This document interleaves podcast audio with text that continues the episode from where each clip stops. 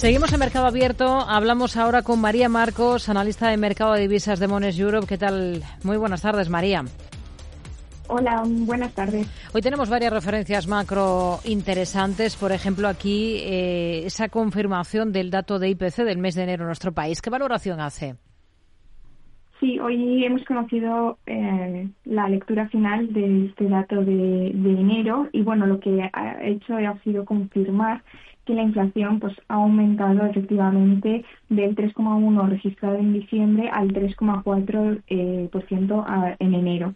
Esto eh, se ha debido principalmente a un aumento de los precios de la electricidad y se ha visto en que la inflación subyacente, ese componente menos volátil, se desaceleró hasta el 3,6% también en enero desde el 3,8% de diciembre.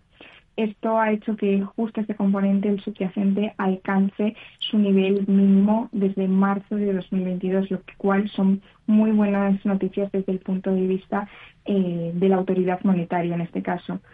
Eh, si bien esta disminución, eh, como digo, de la inflación subyacente es alentadora y, da un poco de fuerza ¿no? a esta a este proceso desinflacionista en, en, la eurozona, específicamente en nuestro país, pero alenta eh, a que esto se vea en otros eh, países del grupo, creemos que no todos son motivos para ser optimistas.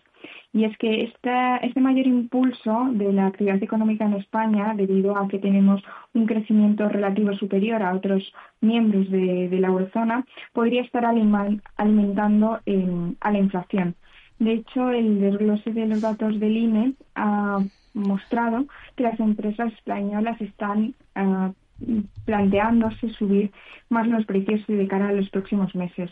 Eh, algo a lo que, por supuesto, prestaremos atención con los datos desglosados de las mm. encuestas PMI de febrero que conoceremos en las próximas semanas.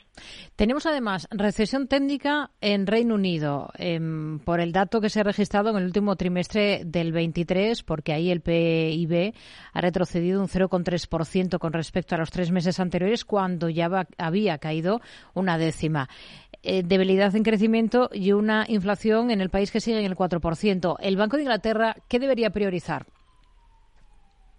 Bueno, como, como dices, efectivamente eh, se ha confirmado lo que más o menos esperábamos, que la economía británica ha entrado en recesión a finales de 2023, eh, con alguna salvedad, creemos, creemos desde Monex, porque mm, creemos Viendo un poco los, los datos, eh, podemos decir que mm, hablar de recesión nos parece un poco exagerado en la actualidad para el caso del Reino Unido.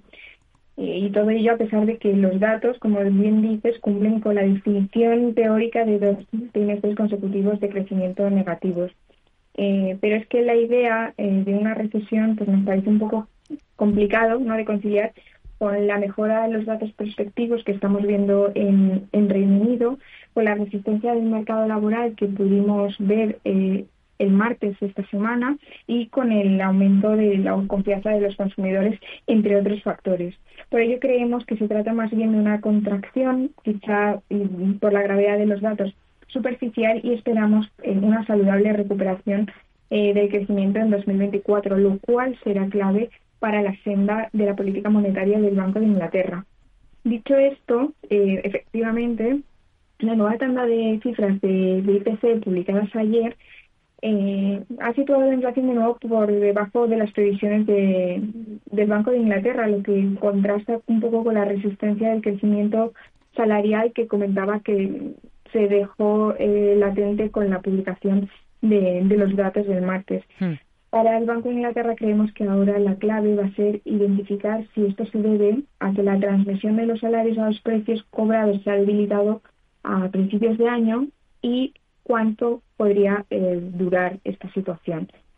Por lo que si creemos que, de cumplirse la hipótesis de que eh, se cumpla esta transmisión y que se mantenga en los próximos meses, existe el riesgo de que el Comité de Política Monetaria considere recortar los tipos un poco antes de lo estimado actualmente, hmm. probablemente en junio. Tenemos, hemos visto hoy mismo esa situación de recesión técnica en Japón. Eh, una caída en recesión técnica por sorpresa, eh, lo que le ha permitido, por cierto, a Alemania convertirse en la tercera economía del mundo y superar a Japón. Mm. El PIB nipón se ha contraído una décima intertrimestral entre los pasados meses de octubre y diciembre, es decir, el cierre del 23, debido sobre todo a la caída del consumo, que es el principal motor de su economía, y a la inversión privada.